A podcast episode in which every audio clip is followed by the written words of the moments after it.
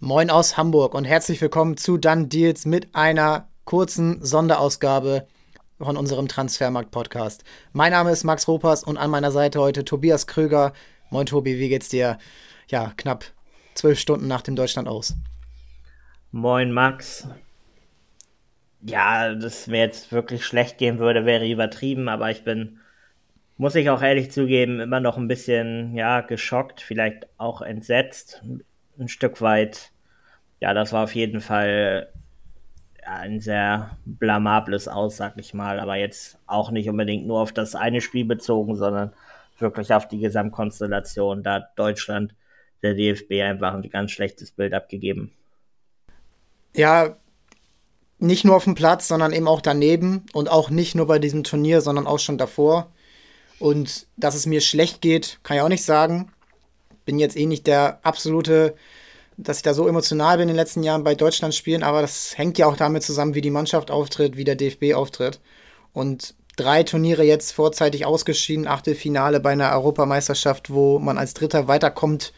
Ähm, ich glaube, Deutschland ist Zweiter geworden in dem Turnier selber, aber ist jetzt nicht das absolute Highlight gewesen. 2018 ganz zu schweigen. Warum hat es denn dieses Mal nicht gereicht? Was ist denn so dein Hauptgrund, warum Deutschland es nicht schafft, mehr als vier Punkte in einer Gruppe mit Japan, Spanien und Costa Rica zu holen. Ja, das ist insgesamt wirklich ähm, schwer, schwer zu sagen, jetzt diesen einen Punkt rauszufinden. Grundsätzlich würde ich sogar fast sagen, das gestrige Spiel war das schlechteste von den dreien.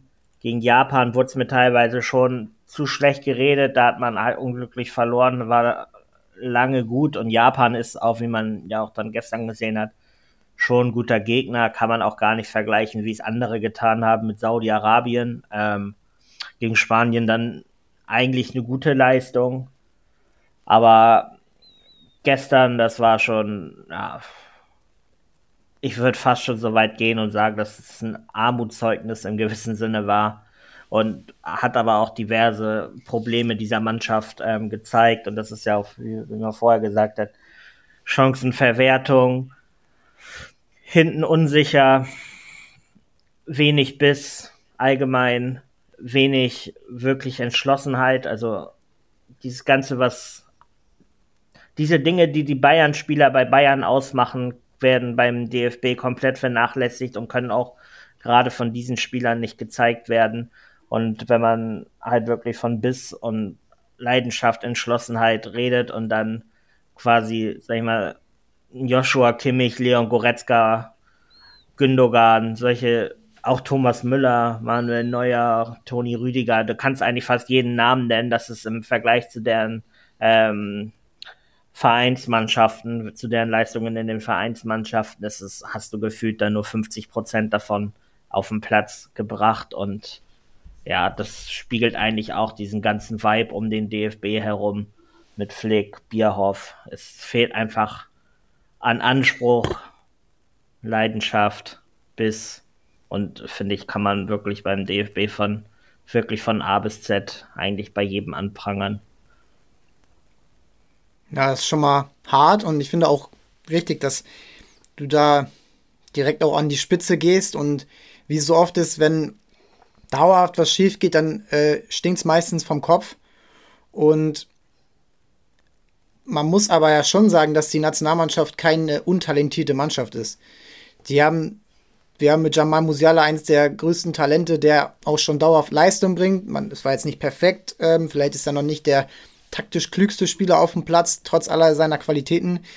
Wir haben Leroy Sané, wir haben Serge Gnabry, also wie du schon gesagt hast, wir haben den FC Bayern eigentlich komplett als Mannschaft und der FC Bayern hat den Anspruch, Champions League-Sieger zu werden. So von nationaler Dominanz mal ganz abgesehen, weißt du ja auch, das ist deren Anspruch, das ist deren DNA, wie sie es ja immer wieder zeigen. Und du sagst ja auch, sie sind da jetzt nicht einfach nur die besten Spieler, sondern sie gehen ja auch da mit Rückschlägen um. Wenn man mal sich erinnert an Spiele gegen Dortmund, wo es nicht einfach war, wo Kimmich mal einen Heber reinsetzt in dieser Corona-Saison, wo man mal in der 90. Minute das 2-1 macht, äh, wo Neuer viele Bälle hält.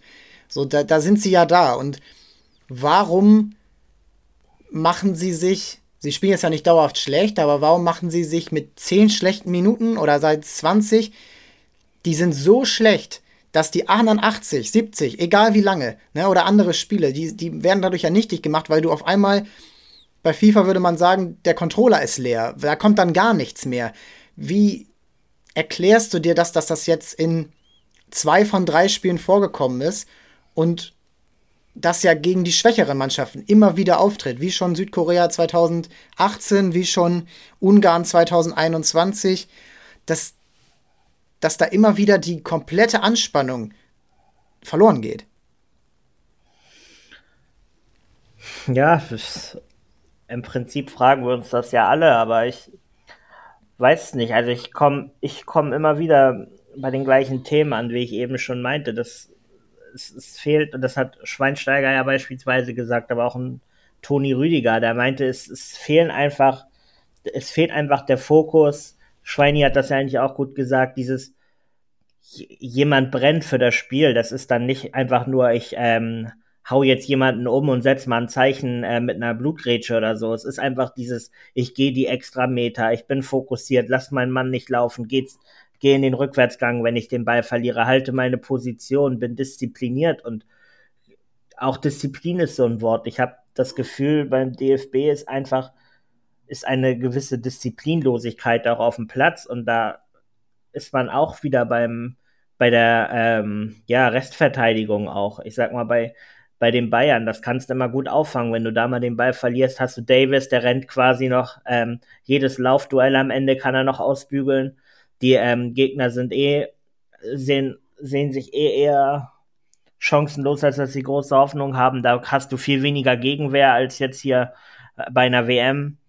Und dann kommt es halt einfach auch nochmal drauf an, dass man Disziplin hat, seine Position hält, wenn aber auch im Mittelfeld in der Zentrale jeder vorne ähm, Akzente setzen will, dann rennst du halt auch in die Konter und ja, das ist ich glaube, es ist wirklich, und ich hasse dieses Wort im Fußball, das Mentalitätsding. Ich glaube, das ist schon ähm, wirklich eine Sache, die beim DFB komplett fehlt. Toni Rüdiger hat gesagt, wir sind eine sehr, sehr liebe Mannschaft. Und da sollte man vielleicht auch ansetzen, weil man das Gefühl hat, dass auch sehr viel Larifari immer in, diese, in dieses Team reinrutscht und man ja irgendwie auch den Fokus verliert und dann ist keiner da, der der wirklich sich dagegen anstemmt. Und es ist für mich ist es halt auch, wenn ich mich da wiederhole, ist einfach der krasseste Unterschied ist halt wirklich Bayern und die Nationalmannschaft, weil wir haben gestern mit sieben D äh, FC Bayern Spielern gestartet. Die haben diverse Mannschaften auseinandergenommen. Ähm, ich glaube, wenn man sogar Süle mit reinnimmt, waren, glaube ich, sogar acht von den Spielern, haben gegen Barcelona 8-2 gewonnen. Ähm, da, da wird auch nach dem ersten Tor weiter draufgegangen, weiter Gas gegeben. Eine Chance nach der anderen rausgespielt. Hätte Bayern gestern diese Tore, mach, Tore aufholen müssen, die wären aufs 8-0 gegangen. Beim DFB, die Spieler machen das 1-0. Die ersten 20 Minuten waren meiner Meinung nach super. Da ist man draufgegangen. Vorne hatte quasi eine Chance nach der anderen. Auch bisschen Pech dabei. Und dann ist man irgendwann, als, ähm, als man realisiert hat, okay, wir führen 1-0, Spanien führt auch schon 1-0, ähm, hat man irgendwie das Tempo rausgenommen und hat ab Minute 25 gemerkt, okay, äh, man ist jetzt, man hat diesen, kann diesen Druck nicht mehr weiter aufbauen ist, dann hat man hinten den ersten Fehler gemacht, den Gegner wieder ähm, aufgebaut. Und dann saß, glaube ich, fast jeder irgendwann auch spätestens in der Halbzeit oder kurz nach der Halbzeit zu Hause und hat sich gedacht, wann kommt jetzt nochmal dieser Sturmlauf? Es vergingen wieder zehn Minuten, wo nichts passiert ist. Dann kommt Füllkrug rein, den alle erwartet hatten, schon ähm, zum Start des Spiels in der Startformation. Zur Halbzeit kommt, kommt der Wechsel Klostermann für Goretzka. Ich meine, ja gut, es wurde umgestellt, Kimmich wieder ins Mittelfeld, aber es war ja da schon abzusehen, wenn im Japan Goretzka hatte muskuläre Probleme, ne? Also das äh, ja, aber alleine alleine dieses haben, aber äh, aber allein dieses. Aber ja, ich kann verstehen, wir, wir dass brauchen, du dann Kimmich dann wieder. Wir brauchen Tore, Tore, Tore, Tore, damit du nicht abhängig bist von Japan unbedingt. Und er bringt in der, Halb, in der Halbzeit bringt er wieder Rechtsverteidiger für Mittelfeldspieler, wo man sagt, okay, wir brauchen die Tore, bring jetzt den Stürmer rein. Eigentlich hatte ja in der ersten Halbzeit Costa Rica quasi eine Chance gehabt. Das war das große Ding, was Neuer auch gut gehalten hat. Die Torchancen an sich hatten sie ja erst in der zweiten Halbzeit, was dann auch quasi ein bisschen aus dem Nichts kam, aber Flick hat, meiner Meinung nach, halt, Flick hat schon mit seinen Aufstellungen und Einwechslungen halt gezeigt, wir spielen hier gerade zweite Halbzeit mit Handbremse. Als die dann gelöst wurde, haben wir ja dann doch noch die drei Tore am Ende gemacht. Aber es war. Ja, wo es zu spät war. Ja, es war in Sachen ja, Leidenschaft bis Konzentration, Disziplin war es einfach ein Defizit in allen Bereichen. Ja, und, und man hatte ja auch das Gefühl, ich glaube, du auch. Man wusste schon, warum Spanien 7-0 gegen die gewonnen hat. Also, da war, war schon deutlich mehr drin. Und wenn man sieht, dass man selbst mit der Schlussoffensive vier Tore gemacht hat, glaube drei oder viermal Aluminium, wie Flick auch im Interview, er sagte selber, oder sagte selber im Interview in der, im, in der ARD nach dem Spiel, dass er sehr sauer war in der Halbzeit, dass man nicht weiter nach vorne gespielt hat. Dann muss ich halt auch sagen, da gebe ich ihm recht, aber wenn ich dann schaue, wie er gewechselt hat in der zweiten Halbzeit, dann passt das eher nicht dazu, zu, zu der Aussage meiner Meinung nach. Ja, und was mich irgendwie verwundert, und wir gucken jetzt ja auch nicht erst seit gestern Fußball, aber wenn solche Konstellationen sind, dass das Ergebnis parallel auf dem äh, ja, Monitor erscheint oder man kennt es vom Abstiegskampf oder Meisterkampf so, da wird dann mal die Stadi da wird das einfach mal ausgeblendet. Und natürlich kannst du es vielleicht nicht komplett ausblenden, auch wenn das dann auf der Leinwand einge eingeblendet wird. Aber für mich war es ganz klar, seit die gewusst haben, Spanien führt, haben sie die Handbremse zurückgezogen, weil sie sich nicht vorstellen konnten, Japan dreht das Spiel. Ey, ihr habt vor acht Tagen genau das gleiche gegen Japan erlebt. Ihr habt innerhalb von ein paar Minuten das Spiel hergeschenkt, weil Japan einfach eine gute Mannschaft ist, die auch noch Spieler von der Bank bringen kann, wie ein Doan, wie äh, Asano.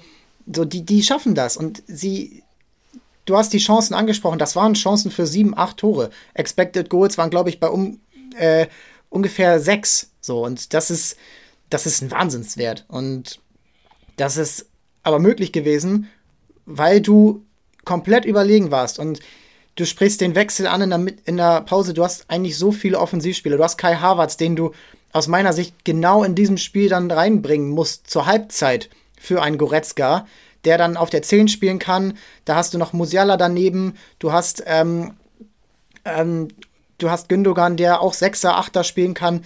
Das sind, du musst einfach die besten Spieler aufs Feld bringen. Und das wurde überhaupt nicht gemacht. Und ich finde nicht erst seit gestern, auch nicht erst seit dem ersten Spiel, sondern eigentlich schon mit der Kadernominierung, dass Flick so ein bisschen, das ist mein Gefühl, und das ist vielleicht jetzt auch ein bisschen äh, Spekulation, aber ich finde, er hat einen Kader nominiert, der ihm wenig Querelen ähm, beschert.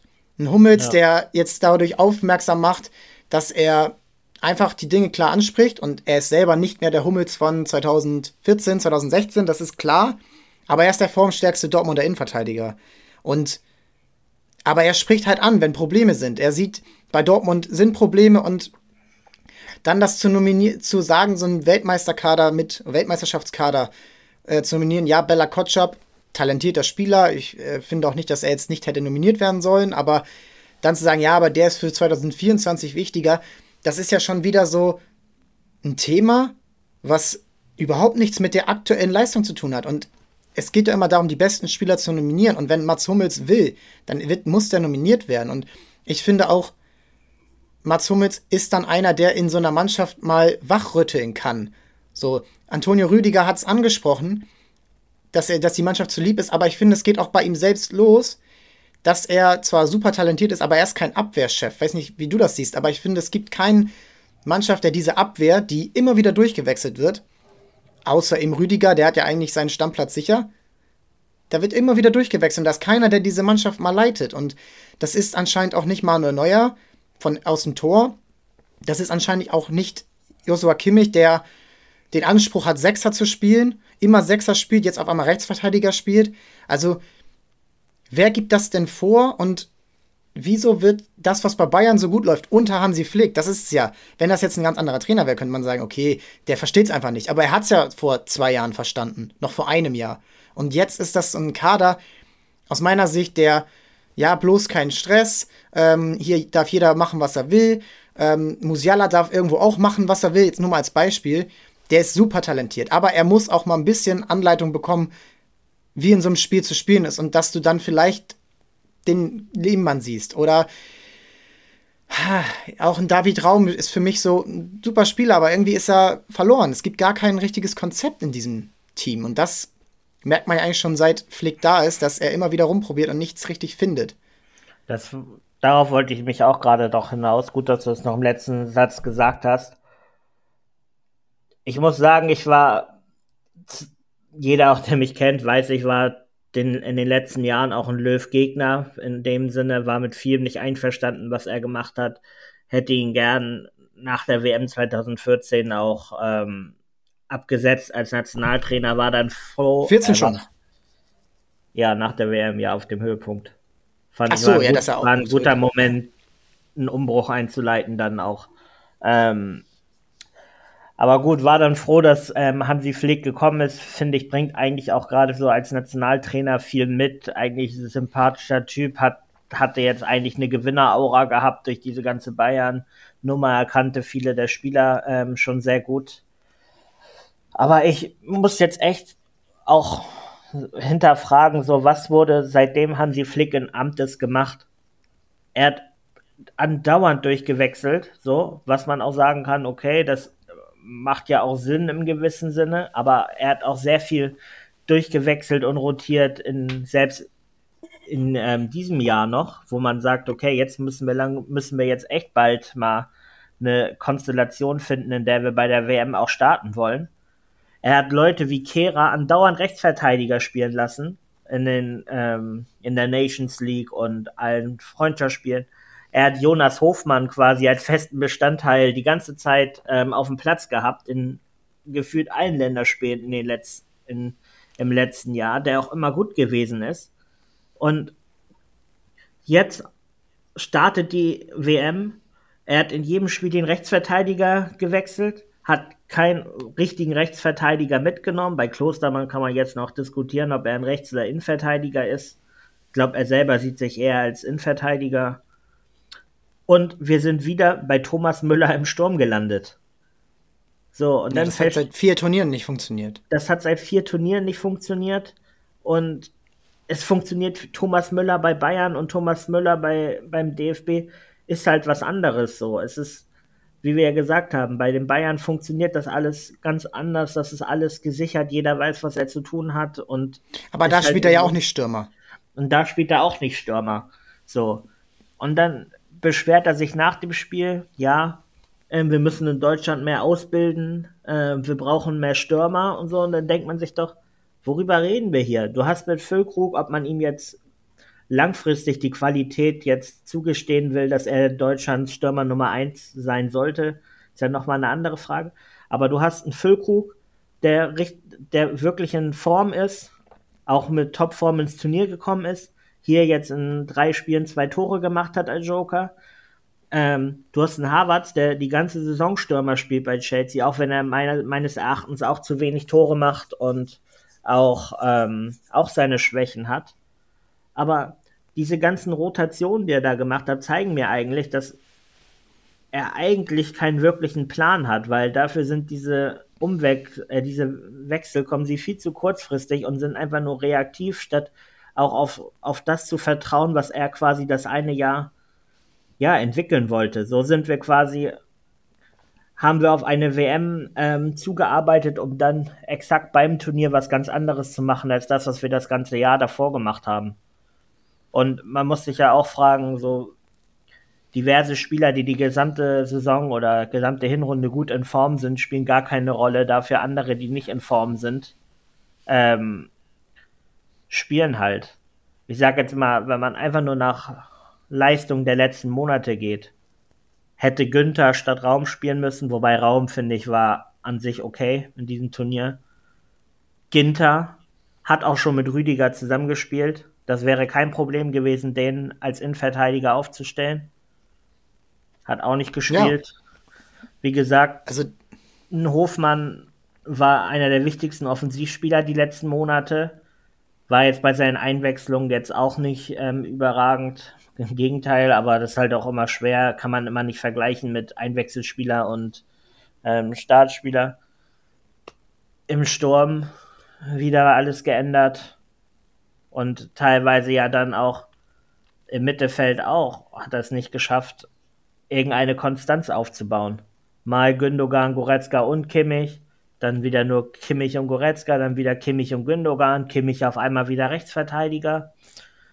Dieses ergibt der Mannschaft ja auch gar keinen Halt in dem Sinne, da einfach nur wild hin und her wechselt. Meiner ja, das Meinung wundert nach. mich so. Das wundert mich so, dass er, der überall dabei war, 2008, 10, 12, 14, ich weiß nicht, 2016 bin ich mir nicht mehr sicher, aber ähm, da hat, hat man doch gemerkt, du weißt, wie, es, äh, wie man ein Turnier gewinnt. Du weißt, dass wichtig ist, dass du eine Konstanz in der Mannschaft hast. Und vielleicht gar nicht so wichtig ist, dass das jetzt unbedingt der allerbeste Spieler ist auf seiner Position. Ähm, man erinnert sich, dass Mesut Özil mal so ein bisschen rechts gespielt hat im, im Mittelfeld, in diesem 4-3-3 2014. Oder Miro Klose war auch nicht mehr auf dem absoluten Top-Level, aber er hat seine Rolle halt erfüllt. Und Niklas Füllkrug hat zum Beispiel seine Rolle erfüllt. Und ja, er ist jetzt vielleicht vor einem Jahr noch nicht der Stürmer gewesen oder vor einem halben Jahr, den man für die Nationalmannschaft nominiert. Aber ich finde, zu einem Bundestrainer gehört halt auch über den Tellerrand hinauszuschauen. Und das ist, wirkt wirklich so, als hätte Niklas Füllkrug vor das erste Mal spielen sehen, dass er jetzt Bundesliga spielt. Und der ist ja kein Unbekannter. Das ist ja, der hat auch in der Bundesliga schon seine Tore erzielt bei schwächeren Vereinen, Hannover und so, aber der ist ja da. Es ist auch, ähm, wir hatten mal eine Diskussion, ob man Simon Terodde mitnimmt. Man hatten, wir hatten mal Diskussion, ob man, äh, ja, es ist nur, es wirkt nur manchmal so, da wird einfach dann kurz vorher reagiert, was sind jetzt hier meine besten Spieler und jedes Mal, ach so, wir haben jetzt wieder Nations League und dann ist es irgendwie, ja, so kommt dann so ein Kader zustande, wo du dann am Ende keinen Rechtsverteidiger hast. Zum Beispiel auch Riedle Baku hat ein richtiges Formtief letztes Jahr. Früher wurde an solchen Spielern wie einem Klose, wie einem Podolski, ähm, das sind jetzt so die ersten Beispiele, die mir so einfallen, an denen wurde früher in der Nationalmannschaft festgehalten und jeder wohl, und die Nationaltrainer sind durchs Feuer gegangen. Immer noch Klose, was kann dann, das kann nicht angehen. Aber genau dann hat er funktioniert. Und das wirkt halt bei Flick, dass er einfach keinen Plan von Anfang an hatte. Und der Plan muss nicht immer komplett durchgezogen werden. Aber ja, dass man in so ein Turnier nicht gehen kann äh, und man nach jeder, nach jedem Spiel die Viererkette ändert, ja, das ist so ein bisschen, äh, das ist ja eigentlich klar. Und ich finde, da zeigen andere Mannschaften gerade Beispiel Olivier Giroud zum Beispiel 2018 bei Frankreich auch nicht unbedingt seine beste Phase damals gehabt, aber er füllt seine Rolle, jeder weiß, der wird hier spielen, das ist der, den wir brauchen und das aber sehe ich bei Deutschland gerade gar nicht. Sieht man ja auch bei Spanien quasi, bei zum Beispiel bei Luis ja. Enrique, das weiß ich, der ist in Spanien auch gerne mal in der Kritik vor, vor diesen Nominierungen, weil er meiner Meinung nach exakt den richtigen Weg geht und sagt, ich nominiere nicht unbedingt die besten Einzelspieler, weil sonst wäre Thiago ja auch dabei, zumindest im Kader. Ob er jetzt Stamm spielen muss, kann dann jeder selber entscheiden bei Petri, Gavi und ähm, Co. Aber der sagt sich halt, gewisse Spieler nehme ich mit, weil wir ein System spielen oder eine Grundordnung, muss ja nicht mal von System reden, dass wir ein, eine Grundordnung und eine Idee haben, wie wir spielen wollen und da passen diese Spieler rein. Und die nehme ich dann mit. Wie gesagt, bei unserer Nominierung für diese WM. Wir haben keinen etatmäßigen Rechtsverteidiger. Wir haben eigentlich keinen Sechser. Kimmich spielt auch eher Achter, will offensiv spielen. Was hätte jetzt, was hätte jetzt wehgetan für uns, sag ich mal, ein Anton Stach oder Julian Weigel, wo ich jetzt sage, die sind qualitativ für mich eigentlich keine Spieler, die Startelf beim DFB spielen sollten. Aber solche Spieler sind doch wichtiger als ein Julian Brandt, den x-ten offensiven Mittelfeldspieler, wo man weiß, der wird keine WM-Minute bekommen. Aber du hast die taktische Option, einen Sechser neben äh, Kimmich noch reinzustellen. Wenn du nämlich sagst, wir führen gerade 1 zu 0 gegen ähm, Japan und ähm, wollen jetzt vielleicht nochmal einen anderen taktischen Griff mit reinbringen es, es fehlt doch, es fehlt einfach auch an vielen Positionen einfach nur an den Alternativen und ähm, man sieht ja auch gerne auch immer bei der U21, wo ähm, wir ja auch mit Schlotterbeck, Raum und so ja auch einige Europameister jetzt mittlerweile dabei hatten. Die haben jetzt auch in den letzten Jahren zwei Turniere gewonnen, wo man nicht gesagt hat, die sind, die haben das beste, die haben die besten Einzelspieler an diesem Turnier. Favoriten waren immer andere. Aber man wusste, okay, ähm, wenn man, wenn man gewisse, und die schaffen das eigentlich immer in diesen U-Nationalmannschaften bei Deutschland, gerade in der U21, wenn wir gut als Team zusammenspielen und unsere Stärken quasi miteinander verbinden, dann ist einiges rauszuholen.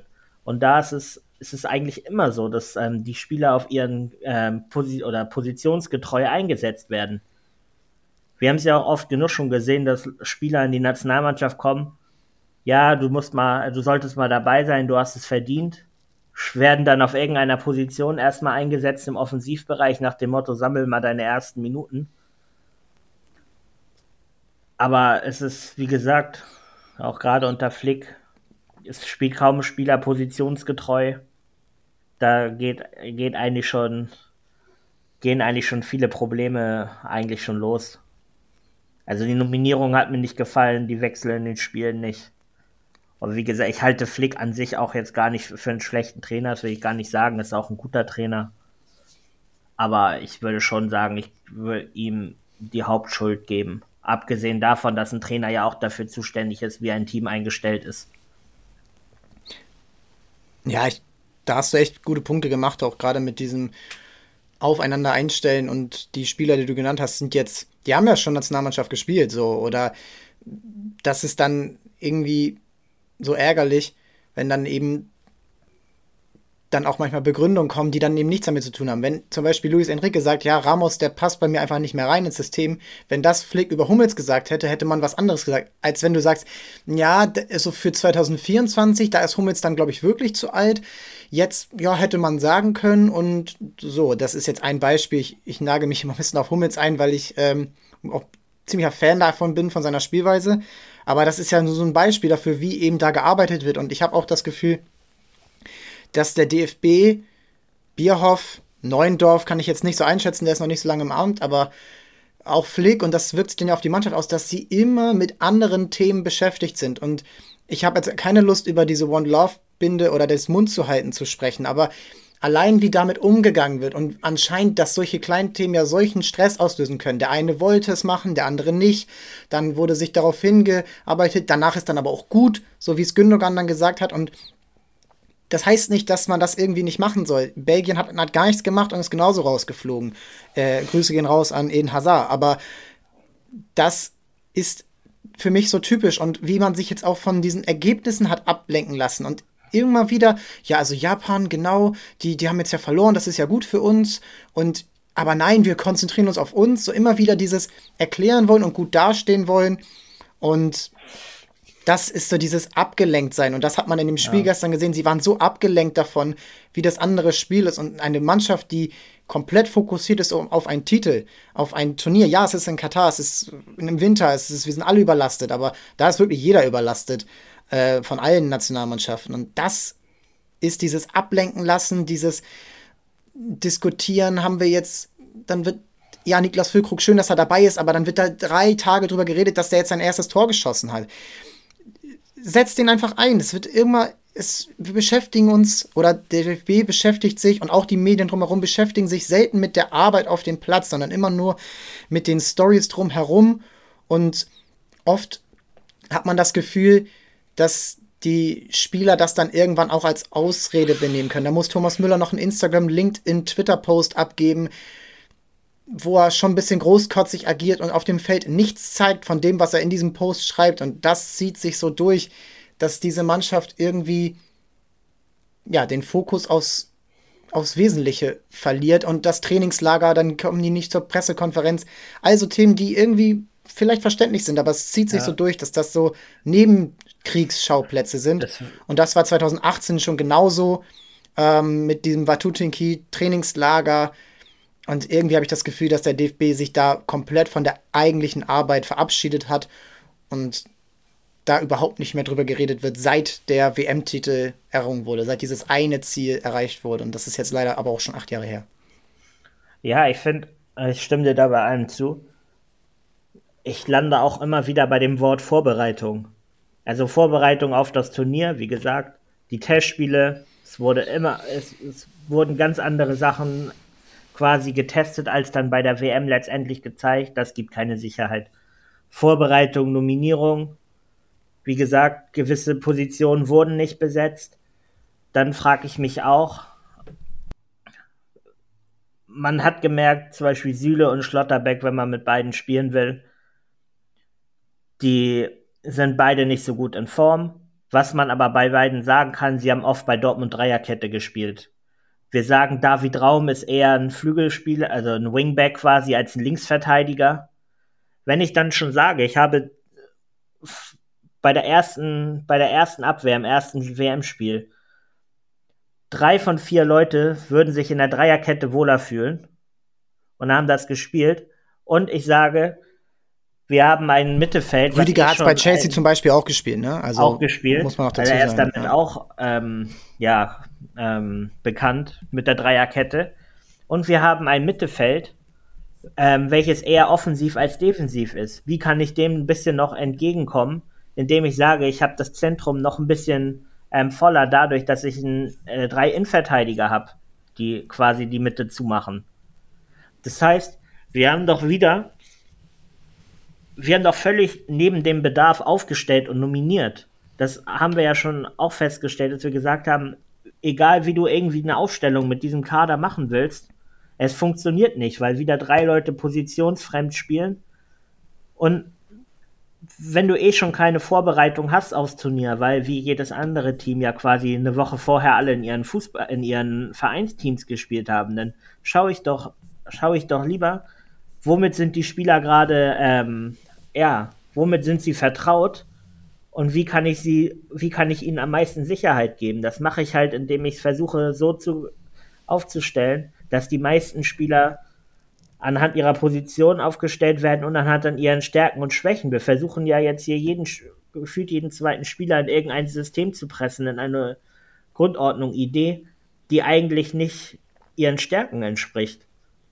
So, und das ist für mich ja. ein Teil der Vorbereitung. Genauso ist es ein Teil der Vorbereitung, dass Leute wie Oliver Bierhoff jahrelang Zeit hatten, sich zu überlegen, was wollen wir in Katar ähm, machen, wie wollen wir auftreten, welche Zeichen wollen wir setzen. Dass die Kapitänsbinde vorgegeben ist, und da muss man jetzt auch nicht nur dem DFB einen Vorwurf machen, sondern eigentlich alle Teams, die in dieser One Love Binde Diskussion beteiligt sind. In der FIFA-Ordnung steht drin, welche, ähm, welche Kapitänsbinde getragen werden muss. Es hätte aber noch x andere Zeichen gegeben, die nicht von der FIFA vorgegeben sind, wo man hätte einfach ein Zeichen setzen können. Aber alle waren schlecht vorbereitet und war, haben sich auf diese blöde Binde ähm, fokussiert, die eh schon an Wert verloren hat durch diese ganze Diskussion und hatten keinen Plan B gehabt. Das ist ein Teil der Vorbereitung. So. Ja, und, und ich Teil der Gefühl... Vorbereitung ist auch zu sagen, wir geben diesem Turnier wir fokussieren uns auf dieses Turnier. Nicht, wie du sagst, äh, mit Hansi Flick, ja, Hummels ist für 2024 zu alt. Das ist egal. Das kann nach der WM, das kann jetzt eine Rolle spielen, wer 24 zu alt ist. Aber es geht erstmal darum, 22 ähm, gut zu spielen. Und das ist ja auch ein Problem. Damit ist Bierhoff, und ich sag bei der DFB im Allgemeinen, ja 2018 auch schon in, hart gesagt auf die Fresse gefallen, dass man bei der, bei der Hotelauswahl schon gesagt hat, okay, wenn wir ins Finale kommen, ist dieses Hotel in der besten Lage. Deswegen nehmen wir dieses Hotel, weil wir der Meinung sind, wir kommen so weit. Und dann fliegst du in der Gruppenphase raus. Jetzt beschäftigst du dich teilweise schon mit Sachen von 24, obwohl 22 erstmal vor der Tür steht. Also es, ich, es ist eine Weltmeisterschaft, das darf man ja nicht vergessen. Ja, wir und landen immer bei dem Wort Vorbereitung. Also es ist in allen, allen Belangen meiner Meinung nach nicht, nicht gut gemacht worden. Ja, und, und beim DFB braucht man ja auch nicht sagen, dass, ähm, dass dort Leuten nicht vertraut wird. Also ich meine, Oliver Bierhoff ist jetzt seit fast 20 Jahren im Amt. Und der Abfall, man kann sagen 2014, war so der Höhepunkt. Man kann sagen, 2016 war noch ein ordentliches Turnier. Aber spätestens seit da erkennt man, diese Mannschaft hat sich nicht weiterentwickelt. hat sich nicht ein bisschen weiterentwickelt und Oliver Bierhoff ist, hat Narrenfreiheit, das muss man, also aus meiner Sicht muss man das so sagen. So, ja. und natürlich hat er dann den Trainer geholt, der schon immer dabei war und es war eine, auch wieder eine einfache Lösung, die nicht viel äh, Kommunikation, nicht viel ähm, Konversation erfordert, nicht viel Streit.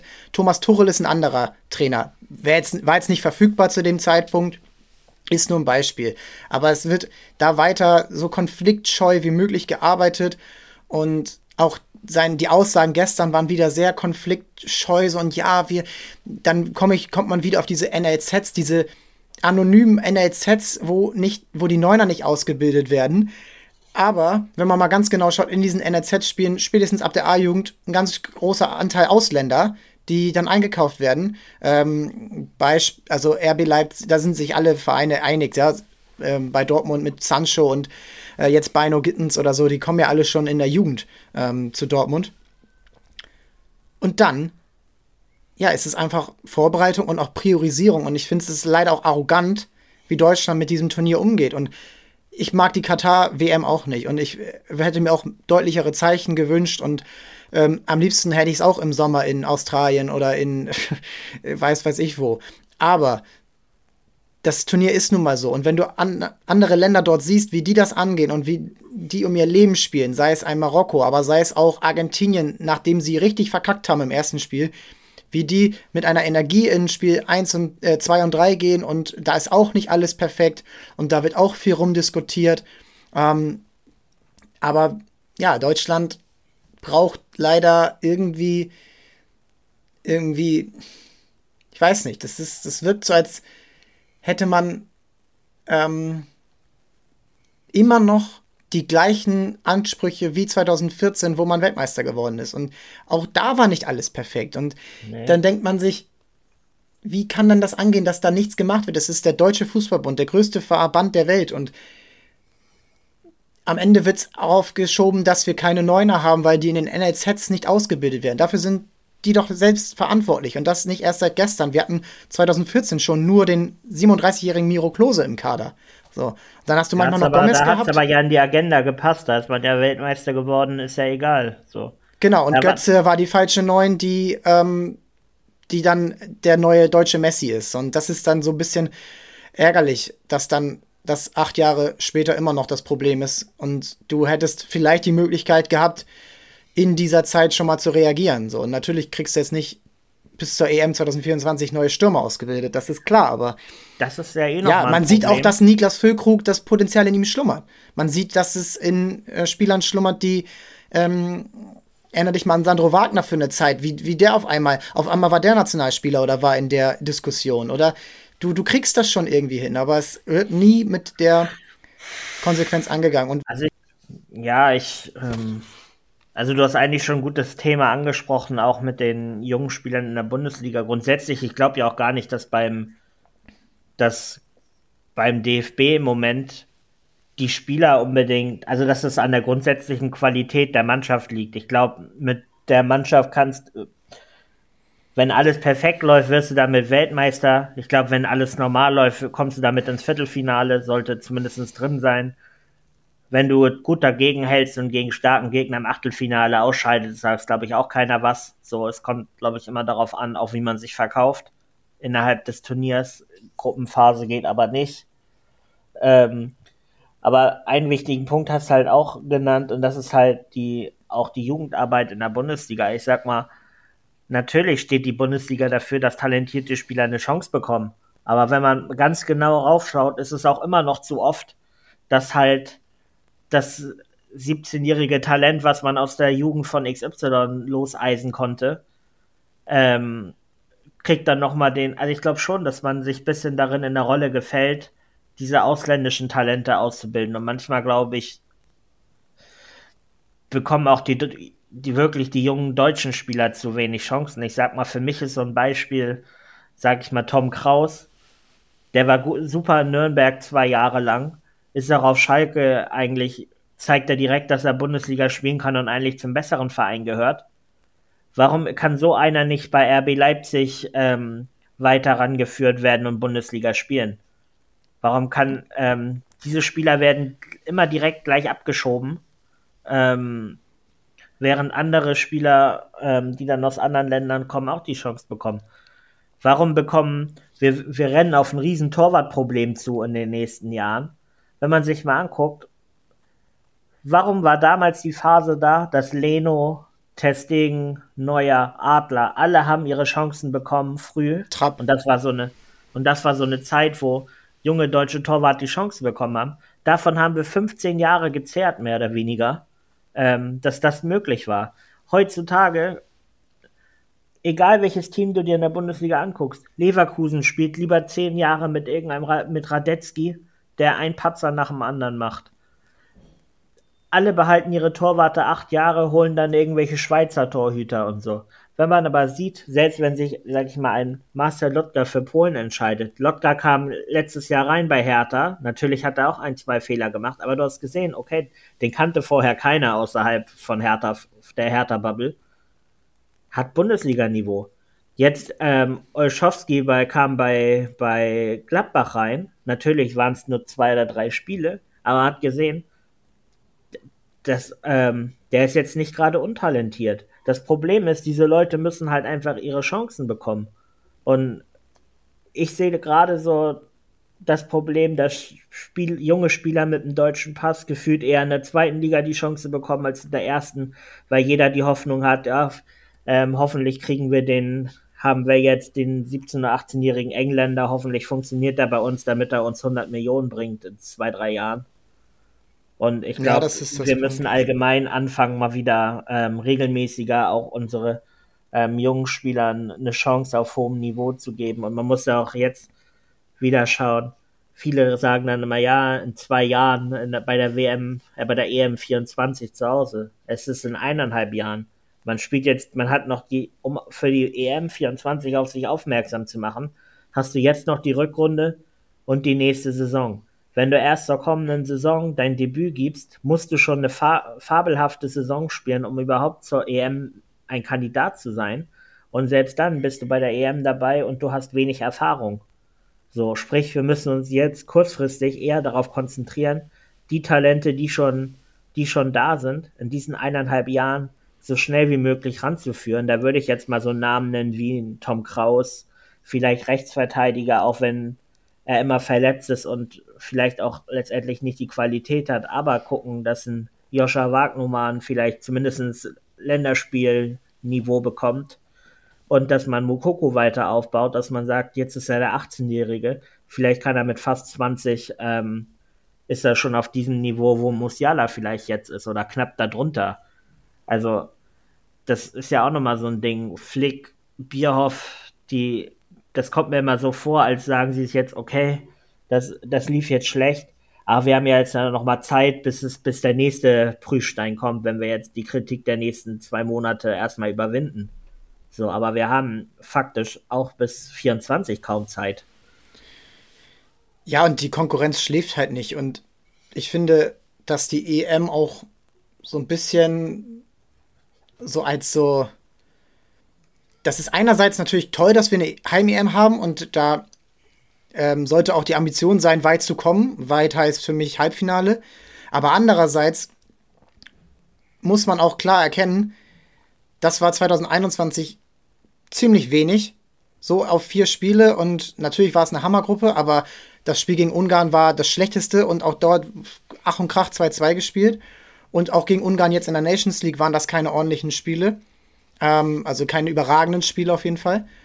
Und das wirkt so, als würde man sich um sich selbst kreisen und als würde man diese Entwicklung, die man irgendwie jetzt ja erklärt, dass die kommen muss, die muss in Spielen kommen und in diesen Spielen muss trainiert werden und es, es wirkt aber so, als das ist ja auch, das kennst du ja auch, jeder regt sich auch das auf, dass wieder Länderspielpause ist. Und in Deutschland ist es aber mittlerweile so ein, so ein Dauerthema, dass die Nationalmannschaft als so Bei, Beiwerk ähm, empfunden wird. Und das liegt aus meiner Sicht aber auch daran, wie der DFB es angeht. Und ja. dann wird mal der nominiert, dann wird mal der nominiert. Ach, Füllkrug, Mensch, ja super, du kannst ja Fußball spielen. Ja, komm doch mal her, toll. So, und auf einmal soll das der Retter sein. Das kann es ja nicht angehen. Und das kann es ja nicht sein. Und das ist doch völlig egal, ob dann irgendwie ein Neuner bei Wolfsburg nicht die Chance bekommt, sondern er, er ist der Spieler, der, der gerade der Beste ist und wenn der aber wirklich richtig bewertet wird, dann ist der zumindest mal im Beobachtungskreis von Hansi Flick. Und das hatte man, das, das, das Gefühl hatte man nicht.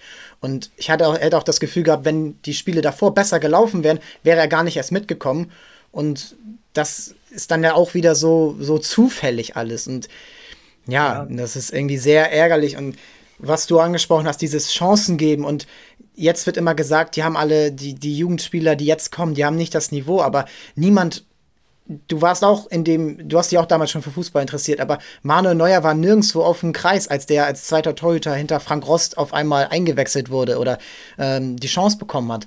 Das, das kam von Trainern, die den Mut hatten und auch den Mut haben durften, Spieler einzusetzen. Und das wirkt ähm, alles sehr, sehr abgeklärt bei ja, ja, Vereinen wie RB Leipzig. Und die einzigen, die jetzt wirklich die Chance bekommen haben auf einem guten Level, sind Musiala, das ist natürlich, der hätte überall die Chance bekommen. Wirz hätte auch überall die Chance bekommen. Muss man sehen, wie er zurückkommt. Und Mukoko, der über fünf Jahre die Jugendnationalmannschaften und Jugendbundesligen auseinandergeschossen hat. Natürlich kriegt er die Chance, aber ja, es wirkt dann. Das sind sogar alles noch sehr, Glücksfälle, wenn man überlegt, dass Mokoko und Wirtz mit 16 schon gespielt haben. Überleg dir mal, was Fiete Ab alles für Tore erzielt hat in der Jugend. Der ist jetzt bei Holstein Kiel. So, es ist halt kein Garantie. Das sind alles, keine Garantie. Das sind alles, das sind sogar noch hier diese Glücksfälle, sag ich mal. Und es ist, ja, es ist, also dieses deutscher Nachwuchs ist eigentlich fast eine Sonderfolge wert. Ja, so, da, da kann man stundenlang drüber diskutieren. Worauf ich aber auch noch ähm, kommen wollte, und ich glaube, dann haben wir eigentlich auch alles dazu besprochen.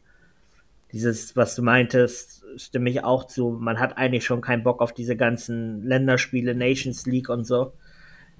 Vielleicht auch, weil wir Deutschen halt immer sehr kritisch sind, bei eigentlich gefühlt bei allem, was ähm, immer neu ist. Auch so diese Nations League finde ich eigentlich gar nicht so verkehrt, da man immer viele eigentlich Pflichtspiele auf, auf einem gewissen Niveau hat, dass man früher hat man halt statt gegen andauernd gegen England Ungarn finde ich mittlerweile ist auch, hat sich auch gemacht, statt gegen England, Ungarn, Spanien oder gegen wer der dritte Gegner bei uns war, ähm, hätte man halt gegen San Marino, Island und keine Ahnung wen Freundschaftsspiele gehabt. Ja, aber, gegen Portugal mit der B11, es, ne? Genau, aber es ist halt dieser Unterschied auch, ähm, den ich hinaus will.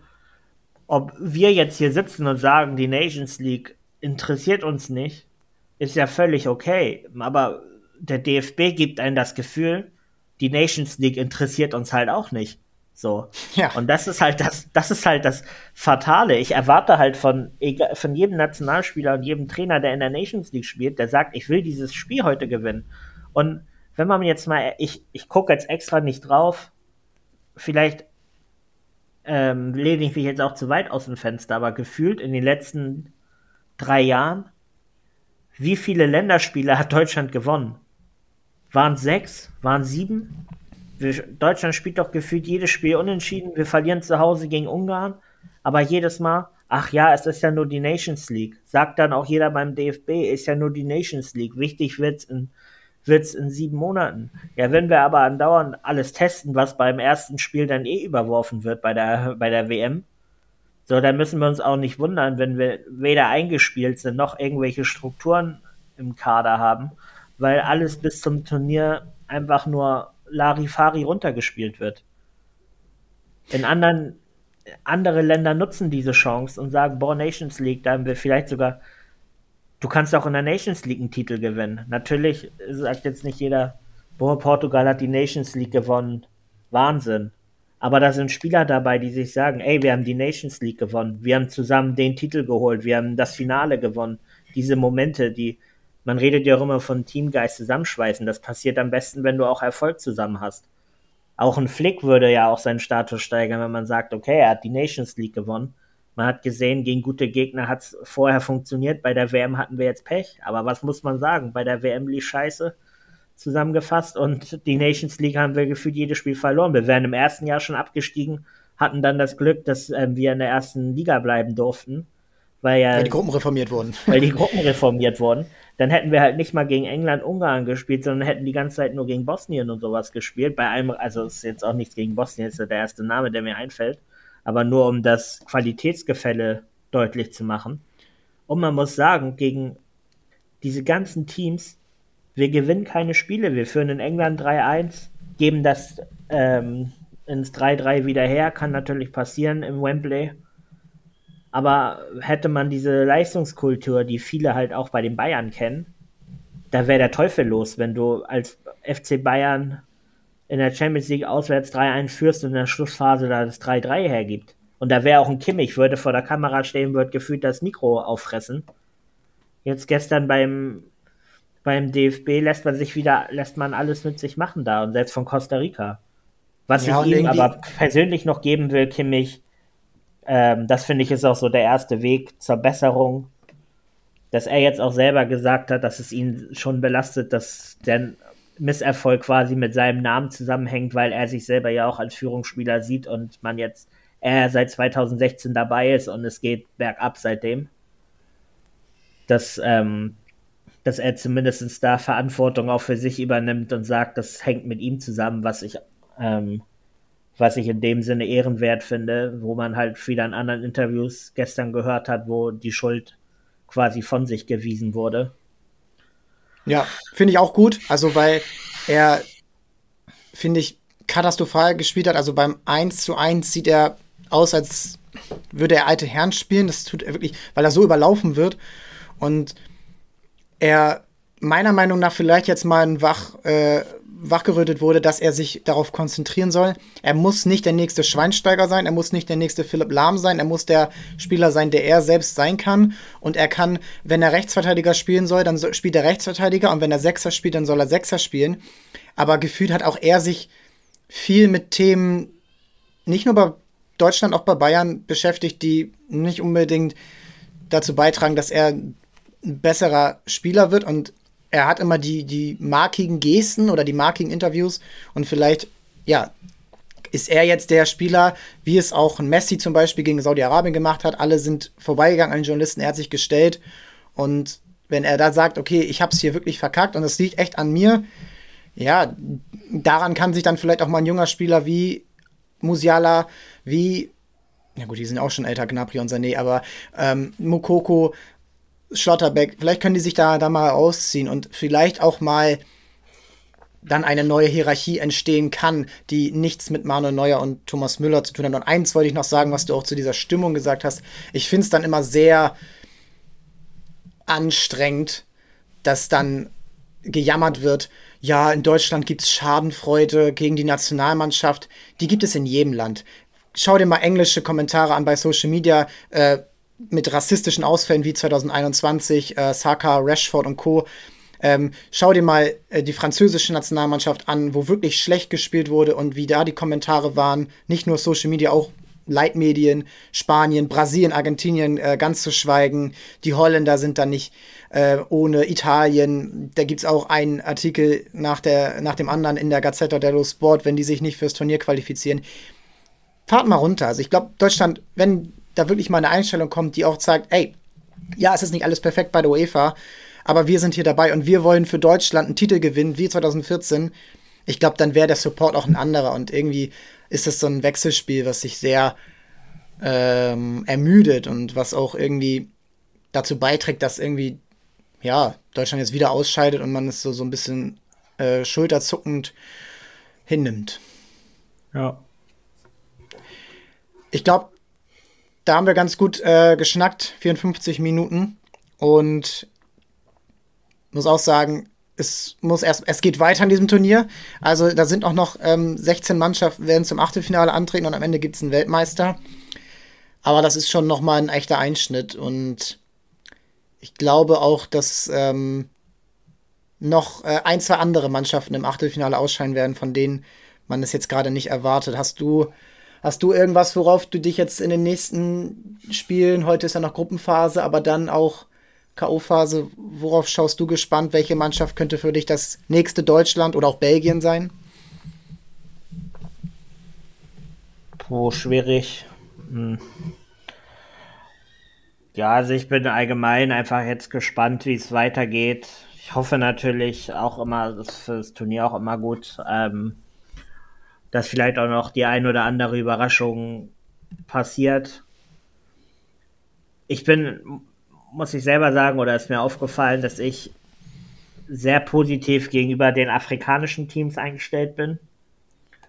Würde halt irgendwie gerne mal sehen, dass da noch ähm, ein, zwei gute Ergebnisse eingefahren werden, vielleicht auch mal so ein richtig großer rausgehauen wird. Jetzt Marokko hätte ich auch gesagt, wäre auch für Deutschland super schwierig geworden. Ich glaube auch gar nicht, jetzt wo ich alle Spiele gesehen habe, dass, dass Spanien auch das Spiel weggegeben hat, um Zweiter zu werden, weil Marokko eigentlich meiner Meinung nach äh, besser war als Kroatien bisher und die, die Kampfstärke, die Marokko da hat und den Zusammenhalt und so, den willst du eigentlich gar den nicht. Den Heimvorteil. Begegnen. Ja, das auch. Ähm, und diese ganze, die sind halt physisch sehr stark und das widerspricht halt eigentlich so diesem spanischen Stil. Deswegen finde ich das schon sehr spannend, auch dass die jetzt aufeinandertreffen und wäre jetzt unabhängig davon, dass Spanien, dass wir jetzt wegen Spanien rausgeflogen sind, ähm, würde mich da freuen, wenn Marokko einfach weiter belohnt wird dafür und ja, Senegal vielleicht mal England raushaut. Sowas. Sowas wäre eigentlich, finde ich, fürs Turnier ganz cool. Und ich habe ja gesagt, Portugal wird es machen und da bleibe ich auch erstmal dabei. Ja, ich bin gespannt. Wirken auf mich sehr stabil. Mal schauen, ob sie das dann auch gegen Frankreich und Co. zeigen können. Ja, vor allen Dingen äh, muss man ja sagen, dass Portugal einen, re einen relativ dankbaren Turnierbaum jetzt hat. Wenn man aber auch, muss auch klar sagen, das ist alles, das hat man von Deutschland auch gesagt, mit einer dankbaren Gruppe und dann wirst du Zweiter, auch ja Mensch, Kroatien oder Marokko oder wer auch immer, das schlagen wir alles schon. Ja, und bei Portugal das ist aber ja, auch so eine Sache. Ich, ich sag ersten, mal, das, ersten ist, da ist jetzt auch das wieder, auch wieder arrogant. Ja, erstens Arroganz, zweitens ist es auch wieder dieses, was meiner Meinung nach eh viel zu sehr ausgeprägt ist, dieses Pro-Argentinien. Argentinien spielt jetzt gegen Australien, danach gegen USA oder Holland oder von dem, was ich gesehen habe, sage ich schon, okay, da ist Spanien für mich die größere Nummer als alle der drei und Marokko wahrscheinlich auch besser, zumindest als Australien und bisher meiner Meinung nach USA. Ja. Also da allgemein jetzt noch vom schwachen Turnierbaum zu sprechen, ist eh übertrieben, aber ich glaube, wenn eine Mannschaft wirklich Glück gehabt hat bisher, dann ist es halt wirklich Argentinien.